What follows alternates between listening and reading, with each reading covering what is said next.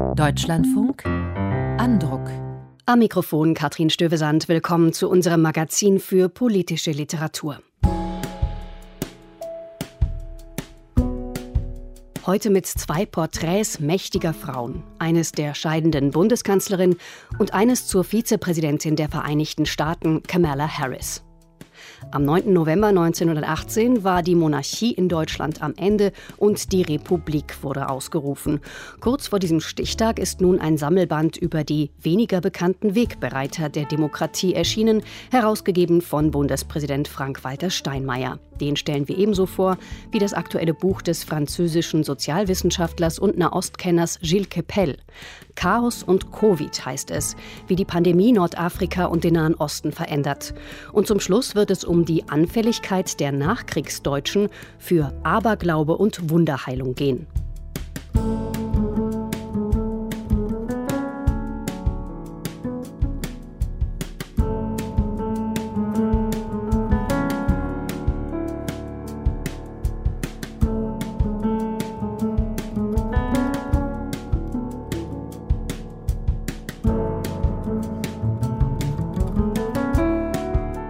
Wenn sie bereits von einem Abschiedsbesuch zum nächsten reist, noch ist Angela Merkel geschäftsführende Bundeskanzlerin und muss auch als solche agieren.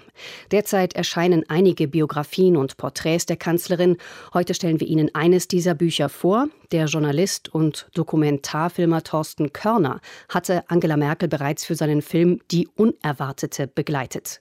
Seine Beobachtungen hat er jetzt auch in Buchform veröffentlicht. Die Kanzlerin am Dönerstand. Miniaturen aus dem Leben von Angela Merkel, so der Titel. Und Brigitte Neumann hat das Buch für Andruck gelesen. Nach 16 Jahren gibt Angela Merkel ihr Amt als Bundeskanzlerin ab. Aus eigenen Stücken. Das war noch nie da in Deutschland. Vor ihr ging niemand freiwillig. Nicht Adenauer, Erhard Kiesinger, nicht Brandt, Schröder, Schmidt und schon gar nicht Kohl. Kohl wurde von seinen schwarzen Kassen zu Fall gebracht und als er es nicht glauben wollte, bekam er von Angela Merkel, damals auch bekannt unter dem wenig schmeichelhaften Beinamen Kohls Mädel, einen letzten Stoß. Die CDU-Mächtigen, unter ihnen Friedrich Merz, frohlockten, wollten sie nach getaner Tat aber beiseite räumen und den Posten des nächsten Kanzlers unter sich vergeben. Es kam anders. Sie ließ sich nicht beiseite räumen. 1998 wurde sie Bundesvorsitzende der CDU, ab 2005 Bundeskanzlerin. Thorsten Körner streut diese Wegmarken ganz nebenbei ein in seinen Miniaturen aus dem Leben von Angela Merkel. Es ist nun bereits die Zeit der Nachrufe angebrochen und Körners Buch, überschrieben mit Die Kanzlerin am Dönerstand, ist einer davon. Ein zartes, poetisches Album berührender Bilder, die am Ende zu einem Gesamteindruck verschmelzen.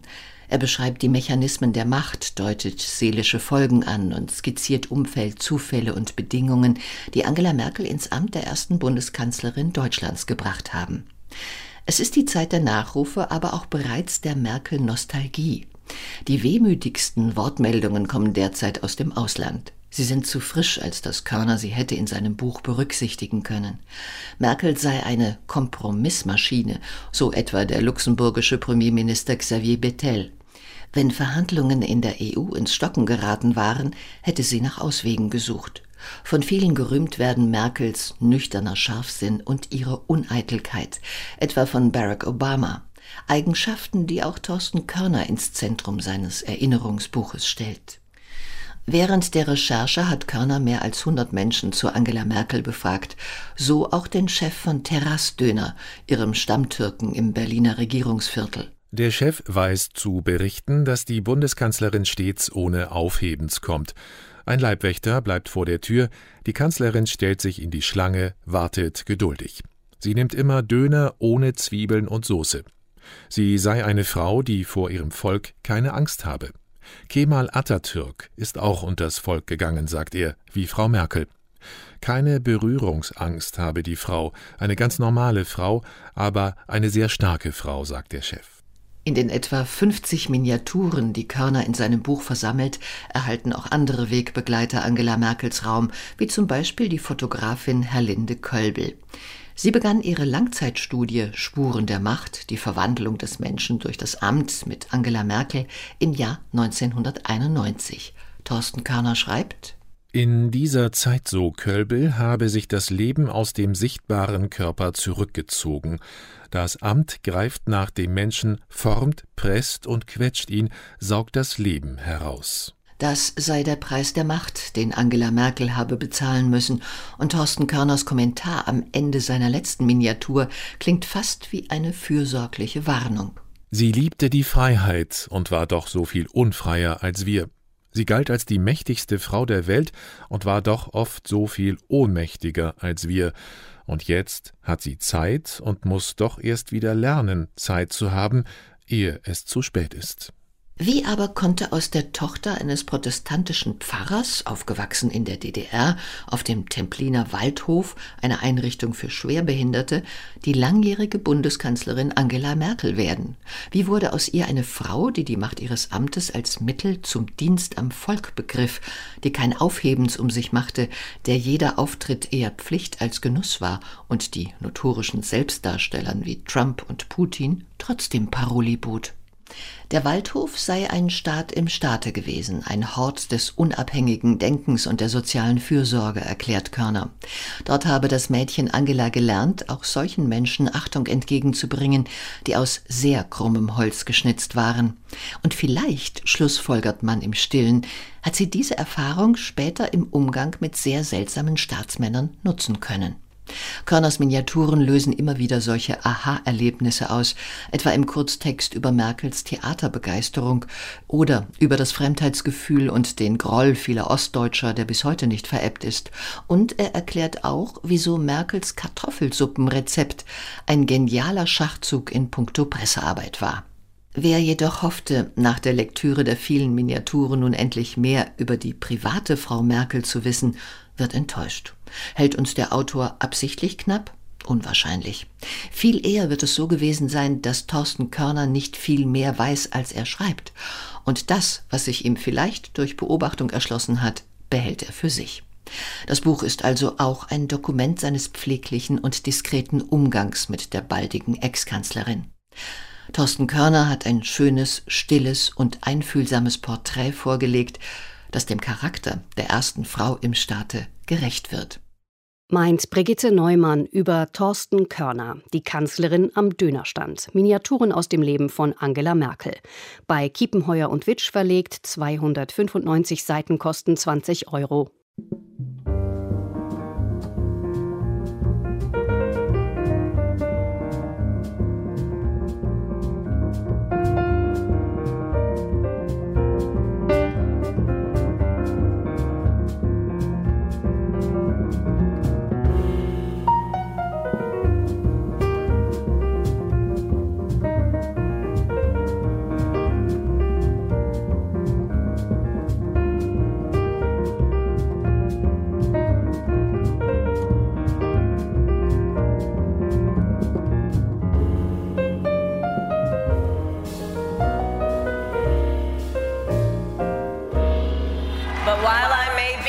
First woman in this office, I will not be the last.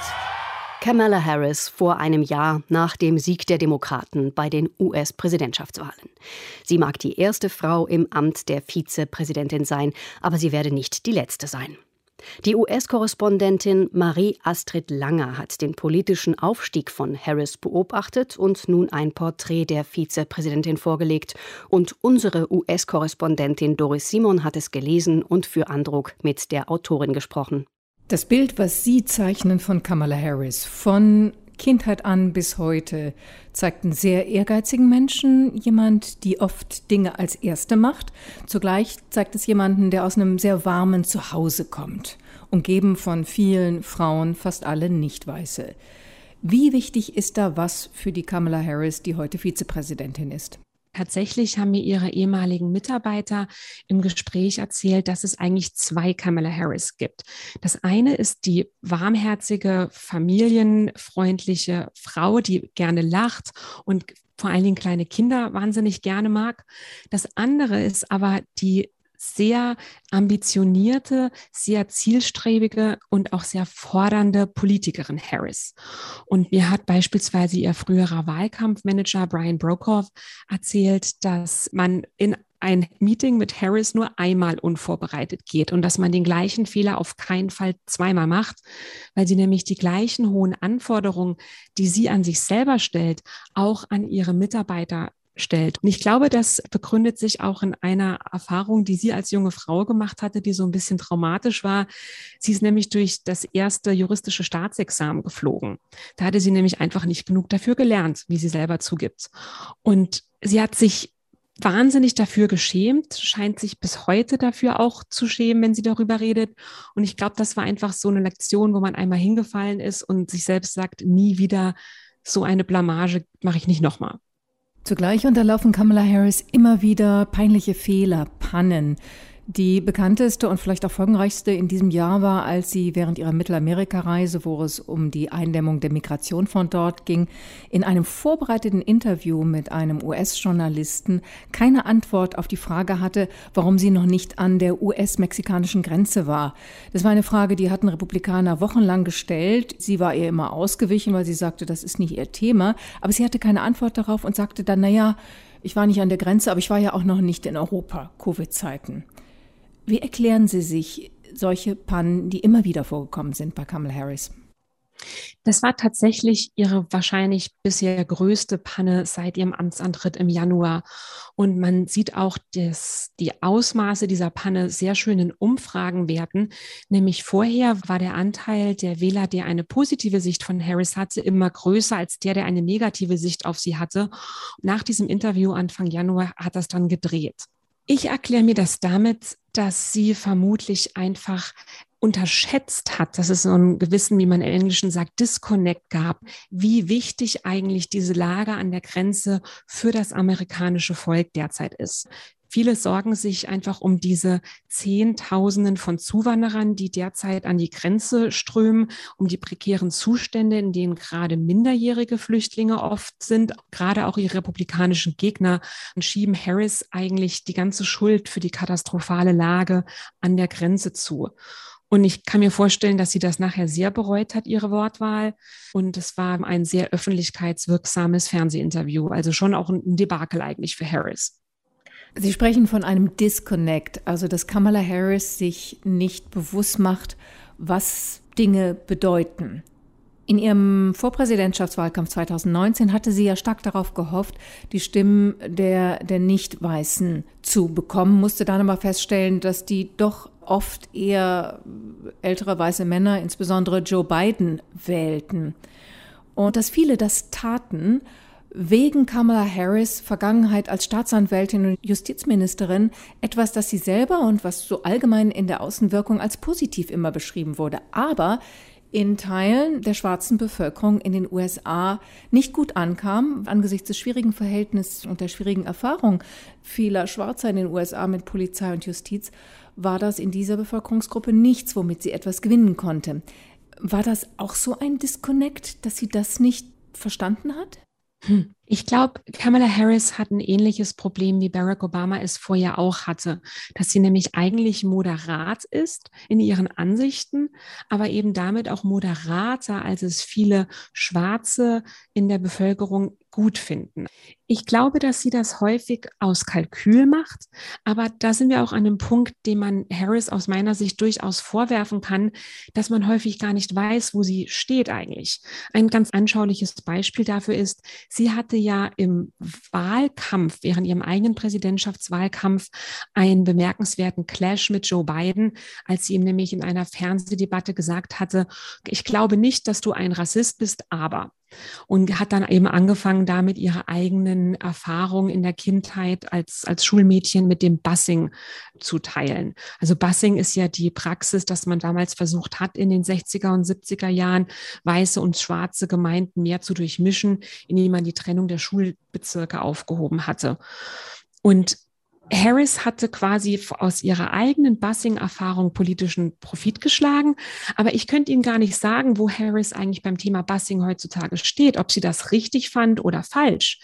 Sie schafft es häufig, sich alle Türen offen zu halten und will damit eben keine Wählergruppe verprellen. Aber also ich habe mit einigen schwarzen Aktivisten hier in Berkeley und in Oakland telefoniert, für die Kamala Harris wirklich so unwählbar ist wie Donald Trump. Die fühlen sich einfach total enttäuscht von ihr und verraten, weil sie sagen, da ist endlich eine schwarze Frau im Weißen Haus, aber die ist uns viel zu moderat. Wir empfinden das eigentlich als Verrat. In der Biografie bringen Sie das auf den Punkt, Harris versucht verzweifelt allen zu gefallen. Viele Leute fragen immer noch, wofür steht die Frau eigentlich? Natürlich ist sie als Vizepräsidentin eingeschränkt, aber Präsident Biden lässt ihr auch sehr viel Raum. Absolut. Und ich glaube, das Problem ist eigentlich, ähm, dass wir in einem Zeitalter in den USA leben, in dem Polarisierung bei vielen Lesern positiv ankommt, also an dem extreme Positionen von vielen Wählergruppen geschätzt werden, einfach weil die Ablehnung ähm, der jeweils anderen Partei in der Bevölkerung sehr fest sehr stark manifestiert ist. Und Leute wie ein Bernie Sanders beispielsweise oder auch eine andere junge, nicht weiße Frau, Alexandra Ocasio-Cortez, die eigentlich recht extreme Positionen einnehmen, die kommen häufig bei den entsprechenden Wählergruppen positiv an, weil man eben weiß, wofür die stehen.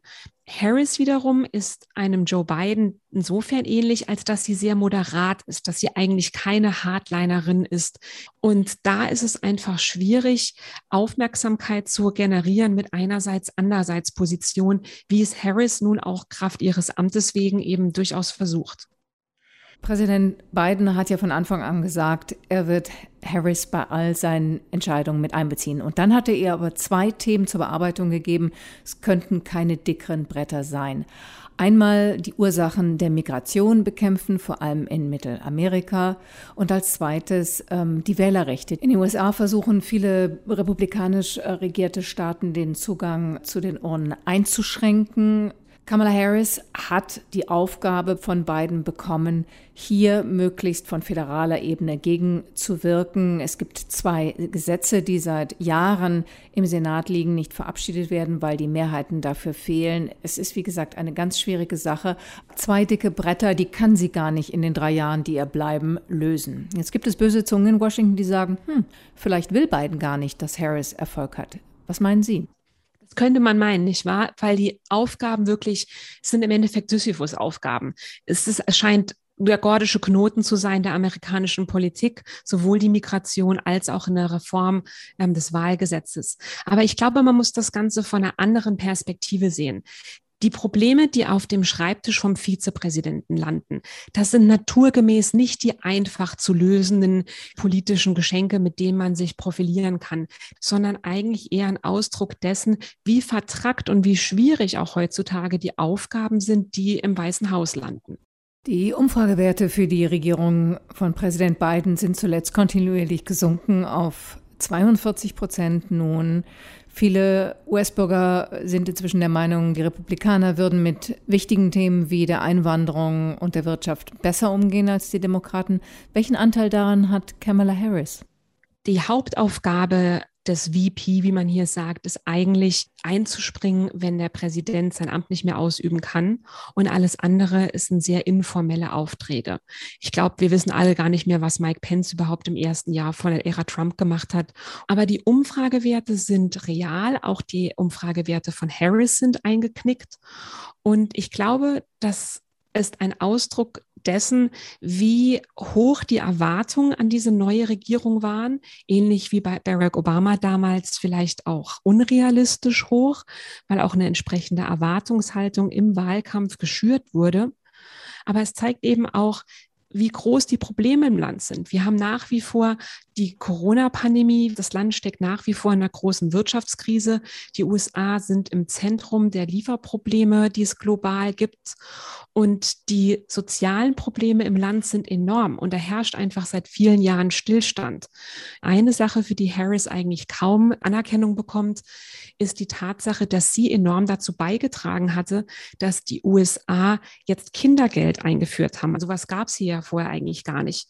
Und Experten sind sich einig, dass durch diese eine Maßnahme die Kinderarmut im Land in den nächsten Jahren massiv zurückgehen dürfte. Aber das ist eben so ein bisschen das Undankbare am Job des Vizepräsidenten man ist die rechte Hand des Präsidenten und darf sich nachher nicht öffentlichkeitswirksam auf die Schulter klopfen und sagen, guck mal Leute, was ich schon zustande gebracht habe. Denn gerade bei Harris steht ja immer der Verdacht im Raum, dass sie das Amt eigentlich nur angenommen hat, um ihren eigenen nächsten Karriereschritt ähm, voranzutreiben, nämlich die erste Präsidentin zu werden. Falls Joe Biden 2024 nicht noch einmal antritt, gehen Sie davon aus, dass Kamala Harris ihre Energie darauf konzentrieren wird, die nächste Präsidentin der USA zu werden? Falls Joe Biden nicht noch einmal antreten wird, glaube ich schon, dass Harris das tun wird es ist auch nicht das erste Mal, dass sie der Underdog ist. Und ich glaube, sie nimmt diese Einschätzung eher als Herausforderung und als Ansporn, ihr Bestes zu geben. Man darf auch nicht vergessen, es sind noch drei Jahre bis zur Wahl. Bis dahin kann noch wahnsinnig viel passieren. Allein der Sommer 2020 hat uns gezeigt, wie bestimmte Vorfälle in der amerikanischen Gesellschaft den ganzen Wind noch mal drehen können. Die Pandemie hätte vorher auch niemand vorausgesagt. Also so schwierig und herausfordernd die Situation Situation sich derzeit gestaltet, würde ich noch sagen, es ist zu früh, die Tür zuzuknallen für eine Präsidentin Harris in drei Jahren oder vielleicht in auch in acht Jahren. Marie Astrid Langer war das im Gespräch über ihr Buch Kamala Harris, ein Porträt. Im Surkamp Verlag erschienen, 222 Seiten, 16 Euro. Das Gespräch führte meine Kollegin Doris Simon.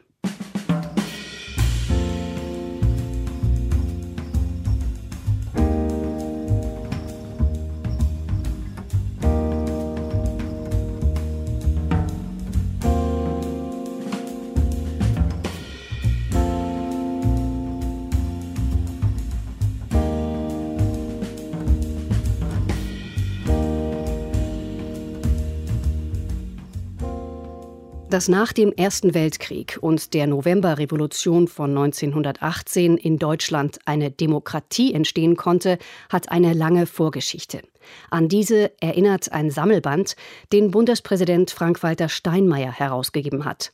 Gewidmet ist das Buch einigen Wegbereitern dieser Demokratie nach dem Untertitel 30 mutigen Frauen und Männern, die sich in einer Zeit für Demokratie und Menschenrechte einsetzten, als das in Deutschland nicht populär und durchaus gefährlich war. In der Zeit zwischen der Französischen Revolution 1789 und dem Ende des Ersten Weltkrieges 1918.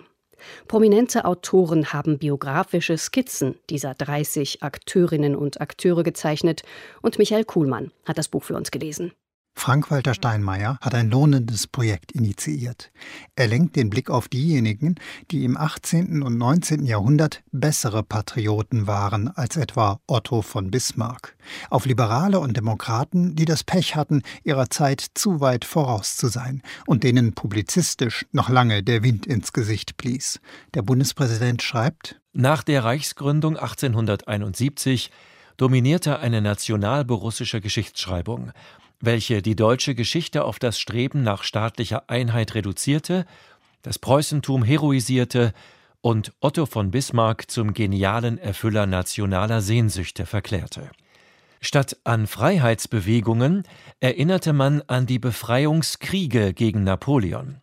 Damit wurde nicht nur der Grundstein zur nationalistischen Ideologie einer Erbfeindschaft mit dem französischen Nachbarn gelegt, sondern auch die positive Seite des Freiheitsbegriffs die Freiheit zu bürgerlicher Selbstbestimmung ausgeblendet. Und das wieder besseres Wissen. Denn schon der preußische Parlamentsabgeordnete Johann Jacobi hatte 1867 gewarnt, Die Verkümmerung der Freiheitsrechte hat noch niemals ein Volk zu nationaler Macht und Größe geführt. Geben Sie dem obersten Kriegsherrn absolute Machtvollkommenheit und Sie proklamieren den Völkerkrieg. Deutschland in staatlicher Freiheit geeint, ist die sicherste Bürgschaft für den Frieden Europas.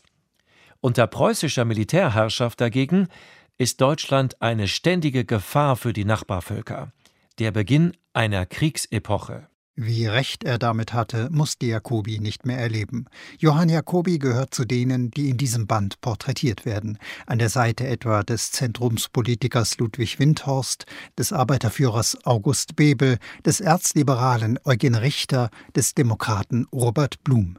Vor allem eine Konfliktlinie zieht sich durch den Band zwischen der monarchischen Staatsgewalt und ihren Gegnern, die sich von westlichen Ideen inspirieren ließen. Wie der österreichische Verfassungsrechtler Silvester Jordan. Ewald Grote schreibt über ihn. Bereits in seinen ersten Schriften zeigte sich Jordan als ein Kind der Aufklärung.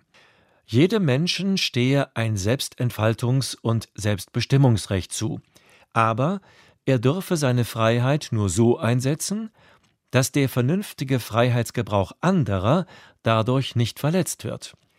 Allein der gebildete, vernünftige Mensch sei in der Lage, die Freiheit richtig zu nutzen. 200 Jahre altes Einmaleins, das sich nahtlos auf Facebook und Twitter übertragen ließe. Der Band lässt allerdings auch durchblicken, dass die deutsche Freiheitsbewegung ihre Schattenseiten hatte. Der Historiker Christian Jansen betont in seinem Beitrag, der demokratische Nationalismus war keineswegs pazifistisch. Seine Suche nach demokratisch fundierten Grenzen verband sich in durchaus zeittypischer Weise mit einer mystischen Aufladung des Volks- und Nationsbegriffes. Das kommt etwas zu kurz in Heribert Prantls ansonsten höchst lesenswerter Darstellung des Hambacher Festes von 1832. Dort nämlich mischten sich unter die Rufe nach Freiheit und Demokratie bereits nationalistische Misstöne.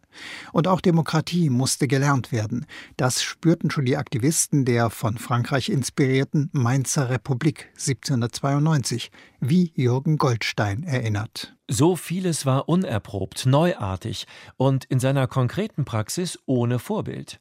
Das Straucheln auf dem Weg zur Demokratie verwundert kaum. Der Mainzer Republik aber war jene Dauer nicht beschieden, um aus ihren Fehlern lernen und einen Verfassungspatriotismus der Bürgerschaft erwecken zu können. Es wäre interessant gewesen zu beleuchten, inwieweit es hier Parallelen gab zum Demokratisierungsprozess in der DDR im Winter 1989-90. Die Aktiven von Neuem Forum, Demokratie Jetzt und anderen, sie lernten in öffentlichen Debatten und an runden Tischen Demokratie. Die Mehrheit der Menschen aber fand es bequemer, ein anderswo erprobtes Modell Flux zu übernehmen, ohne sich über dessen Funktionsweise Gedanken zu machen oder sie gar erlernen zu müssen. Im Buch fällt das unter den Tisch. Der einstige Oppositionelle Werner Schulz beschränkt sich auf die Beobachtung In der friedlichen Revolution erfolgte kein Sturm auf die Bastille. Die Akteure gingen nicht auf die Barrikaden, sondern setzten sich an die runden Tische. Die Protagonisten der friedlichen Revolution beteiligten sich an der Gestaltung des vereinten Deutschland und sind in verantwortliche Positionen aufgestiegen. Eine beschönigend staatstragende Formulierung, wenn man auf die entscheidenden 90er Jahre blickt. Denn was wurde etwa aus dem bedächtigen Konrad Weiß, der im Februar 1990 im Spiegel gemahnt hatte, die Menschen in der DDR müssten erst ihre Vergangenheit aufarbeiten, bevor sie der Bundesrepublik beitreten. Und wie viel Einfluss hatte die demokratisch gewählte DDR-Regierung auf die Gestaltung des Beitritts, als ihre Minister wie verlegene Schuljungen neben den Politprofis aus dem Westen standen? Am größten Problem der deutschen Demokratie heute ihrer Legitimation in den Augen vieler Menschen im Osten geht das Buch also ein wenig vorbei. Dennoch lohnt die Lektüre mit ihrer erfrischend anderen Perspektive auf die politischen Weichenstellungen des langen 19. Jahrhunderts. Die historischen Identifikationsfiguren, auf die sich die bundesdeutsche Demokratie stützen kann, es hat sie gegeben, sie müssen nur entdeckt werden findet Michael Kuhlmann nach der Lektüre des Sammelbandes Wegbereiter der deutschen Demokratie. 30 mutige Frauen und Männer 1789 bis 1918. Herausgegeben von Frank-Walter Steinmeier, bei CH Beck verlegt, 448 Seiten, 28 Euro.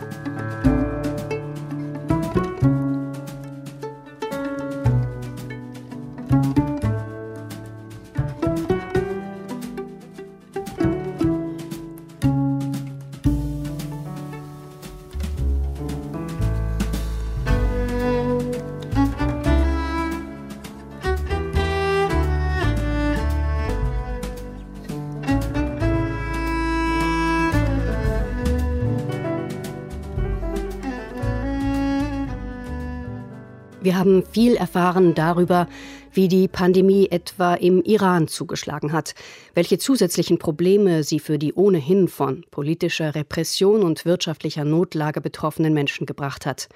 Insgesamt haben der Nahe und Mittlere Osten in den vergangenen Monaten besonders stark gelitten, aus ganz unterschiedlichen Gründen. Der französische Sozialwissenschaftler und Nahostkenner Gilles Capel nimmt die Pandemie zum Anlass, um sich die Region ein weiteres Mal anzuschauen. Schon vor zwei Jahren hat er das mit seinem Buch Chaos getan und dafür gute Kritiken bekommen. Auch diesmal erkennt er zahlreiche Krisensymptome, die nichts Gutes für die nahe Zukunft erwarten lassen und auch Auswirkungen auf Europa haben werden. Jan Kuhlmann rezensiert. Schlechte Regierungsführung, überforderte Gesundheitssysteme, Armut und beengte Wohnverhältnisse. Treiber für die Corona-Pandemie sind im Nahen und Mittleren Osten zahlreiche zu finden. Die Region ist darüber hinaus stark von den Einnahmen aus dem Ölexport abhängig und spürte deshalb den Verfall des Ölpreises im Zuge der globalen Krise massiv, wie der französische Sozialwissenschaftler Gilles Kepel in seinem neuen Buch Chaos und Covid zutreffend schreibt. Das Zusammenspiel aus Pandemie und Ölpreissturz setzte dieser Region in besonders katastrophalem Ausmaß zu, destabilisierte sie und belastete ihre Zukunft mit hohen Hypotheken. Es schwächte die ohnehin schon instabilen Staaten weiter und bot zugleich jenen Ländern Gelegenheit, die auf militärische Provokation und ideologischen Überbietungswettbewerb setzen auf fast 300 Seiten richtet Keppel seinen Blick vor allem auf die Türkei und die Golfstaaten, schaut aber auch auf die anderen Konfliktgebiete wie den Libanon oder die nordafrikanischen Länder. Der Sozialwissenschaftler, Professor in Paris, gilt in Frankreich als einer der besten Kenner des Nahen und Mittleren Ostens. Vor zwei Jahren beschrieb er in dem vielgerühmten Buch Chaos die Krise der Region nach den arabischen Aufständen 2011. Der neue Band lässt sich als Fortsetzung verstehen, doch wie so häufig bei zweiten Teilen kann er an die Qualität des Vorgängers nicht anschließen. Keppel arbeitet sich insbesondere an dem türkischen Präsidenten Recep Tayyip Erdogan ab. Mit der Umwandlung der Hagia Sophia in eine Moschee habe Erdogan das osmanische Kalifat wiedererweckt, schreibt Keppel. Indem er auf eine militärisch-religiöse Kombination aus Säbel und Turban zurückgriff, bot sich Erdogan die Möglichkeit, seine eigenen neoimperialen Ansprüche im Nahen Osten und dem Mittelmeerraum deutlich zu machen. Er profitierte dabei vom Rückzug der weit entfernten Vereinigten Staaten unter Donald Trump. Zudem konnte Erdogan die Zaghaftigkeit der Europäischen Union und die Uneinigkeit unter ihren Mitgliedstaaten ausnutzen. Erdogans neoimperiale Ansprüche macht Keppel an den türkischen Militärinterventionen in der Region fest. Dessen Truppen sind in Libyen, im Norden Syriens, aber auch im Nordirak im Einsatz. Keppel sieht den türkischen Staatschef zugleich als Mentor des politischen Islam bzw. der Islamisten, deren ideologische Fahne er hisse. Erdogan unterstütze die islamistischen Muslimbrüder, die palästinensische Hamas und paktiere mit dem Golfemirat Katar. Hier wird jedoch schon eine Schwäche des Buches deutlich. Keppel verwendet den Begriff Islamismus allzu pauschal. Er macht sich nicht die Mühe, zwischen den unterschiedlichen Spielarten des politischen Islam zu differenzieren. Er überbetont außerdem den Faktor Religion, etwa wenn er die Proteste analysiert, die vor zwei Jahren im Sudan, im Libanon und im Irak ausbrachen. In allen drei Ländern hat der Islamismus sunnitischer oder schiitischer Prägung eine einflussreiche Rolle. Somit wurden sowohl sunnitische als auch schiitische Regime, die den Islamismus zur Grundlage oder Stütze der Inbesitznahme des Staates gemacht hatten, deren Wirtschaft eingebrochen und deren Gesellschaft in Auflösung begriffen war, im Jahr 2019 Zielscheibe öffentlichen Unmuts. Im Falle des Libanon etwa verweist Keppel auf die schiitische Hisbollah, einen engen Verbündeten des Iran. Sie ist ein Machtfaktor, gegen den in dem Land am Mittelmeer nicht regiert werden kann. Doch richteten sich die Proteste im multikonfessionellen Libanon nicht allein gegen schiitische Kräfte, sondern insgesamt gegen die politische Klasse, also gleichermaßen gegen schiitische, sunnitische und christliche Politiker. Das grundlegende Übel sehen die Demonstranten nicht in der Religion, sondern in der grassierenden Korruption. Bei Keppel kommt dieser Punkt nur am Rande vor. Der Sozialwissenschaftler zieht im weiteren Verlauf die Verbindungslinien zwischen den Krisen der Region und Terrorangriffen in Europa, insbesondere in Frankreich. Er zeichnet dabei vor allem den Mord an dem Lehrer Samuel Paty nach, der seinen Schülern eine Mohammed-Karikatur des Satiremagazins Charlie Hebdo gezeigt hatte. Keppel sieht die Tat als Folge eines neuen dschihadistischen Stimmungsterrorismus, bei dem geistige Brandstifter den Boden für Einzeltäter bereiten. Die Enthauptung des Lehrers Paty war sein bisher größter Erfolg. Für diesen Stimmungsterrorismus ist die Verbreitung von Mobilisierungsbotschaften über die sozialen Netzwerke strukturell grundlegend, die den Übergang zur kriminellen Tat auslösen und nicht mehr die Mitgliedschaft des Attentäters in einer pyramidal aufgebauten Organisation wie Al-Qaida oder die Zugehörigkeit zu einer netzartigen Struktur wie beim IS. Kippel skizziert hier eine wichtige Entwicklungsstufe des dschihadistischen Terrors. Er schaut auch auf Deutschland, allerdings fällt sein Blick flüchtig aus. So schreibt Kippel, im Jahr 2015 habe Deutschland 1,5 Millionen Flüchtlinge aufgenommen. Tatsächlich zählte das Bundesinnenministerium damals weniger als 900.000 Asylsuchende. Solche Ungenauigkeiten passen zum Gesamteindruck des Buches. Es wirkt, als habe Kippel den Band mit heißer Feder geschrieben. Seitenweise referiert er Ereignisse oft so detailliert, dass sich so mancher Leser in den Einzelheiten verlieren dürfte. Die große, schlüssige Linie aber ist in Kepels neuestem Werk nur schwer auszumachen. Das Resümee von Jan Kuhlmann über Gilles Kepel, Chaos und Covid, wie die Pandemie Nordafrika und den Nahen Osten verändert. Im Kunstmann Verlag erschienen, übersetzt von Jörg Pinnow, 335 Seiten plus Karten und Grafiken, 26 Euro.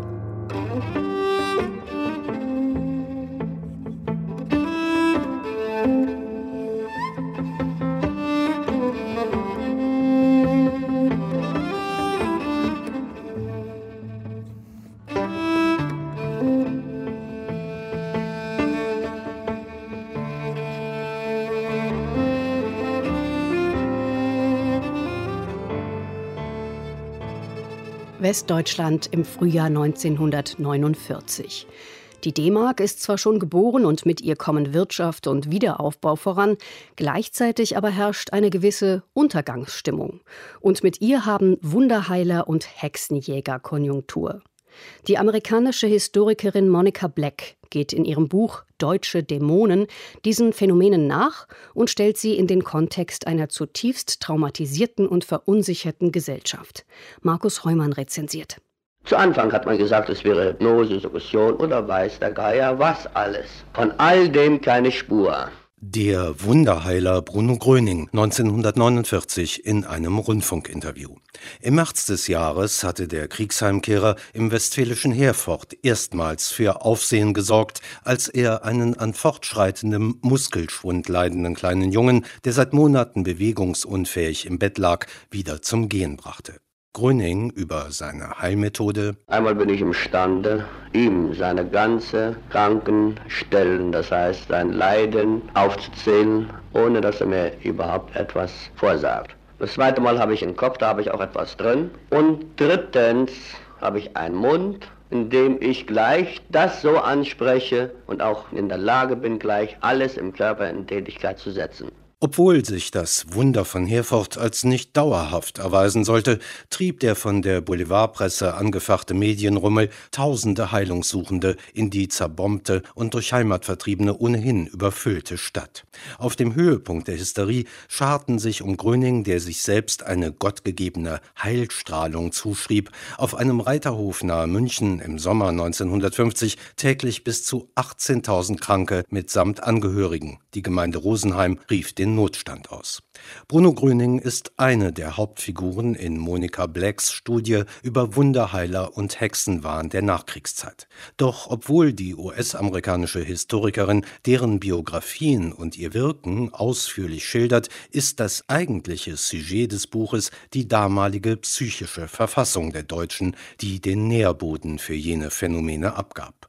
Die Autorin im Gespräch mit Deutschlandfunk Kultur anlässlich des Erscheinens der amerikanischen Originalausgabe Mein Buch geht um die spirituellen und sozialpsychologischen Effekte, die die Niederlage im Zweiten Weltkrieg und die Offenlegung des Holocausts auf die deutsche Gesellschaft hatten. Ich fand, dass diese Ereignisse, die ich beschreibe, Manifestationen des Unbehagens waren. Neun von zehn Deutschen negierten laut einer Meinungsumfrage 1949, dass man den meisten Menschen vertrauen könne.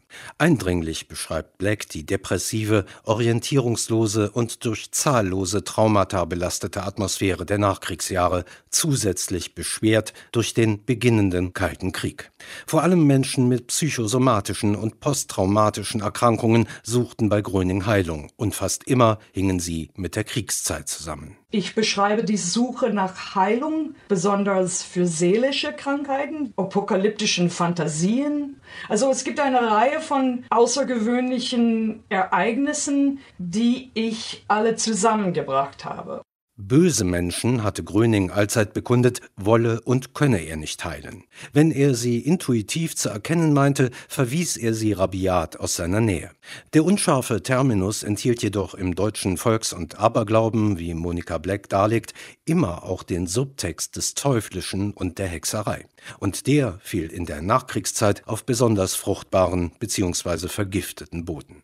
Die Hexenprozesse in der jungen Bundesrepublik waren indes in Wirklichkeit Verfahren wegen Rufmords, und vor Gericht standen dabei sogenannte Hexenbanner wie Waldemar Eberling, der nicht nur das übliche Repertoire eines Wunderheilers wie etwa das Besprechen seiner Patienten praktizierte, sondern sie auch auf böse Menschen in der Umgebung als Ursache ihrer Leiden einschwor.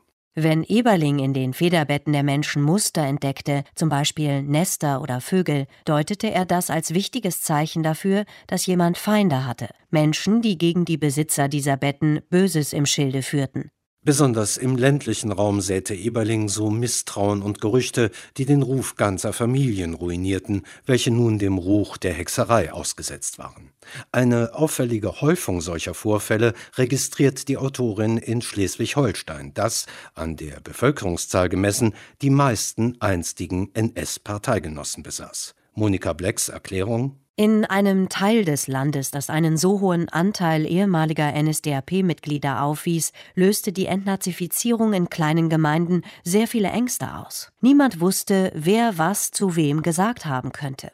Einen Nachbarn oder eine Nachbarin der Hexerei zu beschuldigen, bot ein Ventil für die Äußerung vielfältiger Hass- und Angstgefühle, die zugleich verdeckt, falsch etikettiert und unterdrückt blieben. Der pensionierte Lehrer Johann Kruse neben Gröning und Eberling der dritte Protagonist dieses Buches war es, der in den 50er und 60er Jahren das Wiederaufleben von Aberglauben und Hexenwahn als ein gesellschaftliches Problem erkannte und erbittert bekämpfte.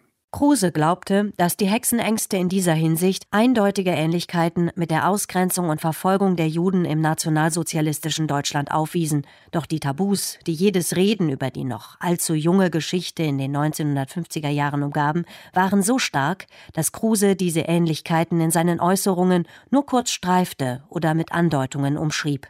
Erst in der ersten Hälfte der 60er Jahre ebbte der Wunderheilungs- und Hexereispuk ab.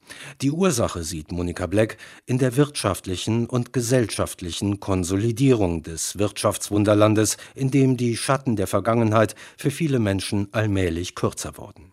Hier endet auch dieses lesenswerte Psychogramm der westdeutschen Nachkriegsgesellschaft, das neben seiner originären Perspektive durch eine beeindruckende Quellenvielfalt besticht. Markus Heumann war das über Monica Blacks Buch Deutsche Dämonen. Hexen, Wunderheiler und die Geister der Vergangenheit im Nachkriegsdeutschland. Übersetzt von Werner Roller im Klett-Cotta Verlag erschienen, 423 Seiten, Preis 26 Euro.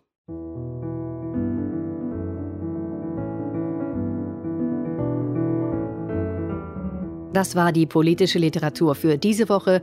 Besten Dank fürs Lauschen. Im Studio verabschiedet sich Katrin Stövesand.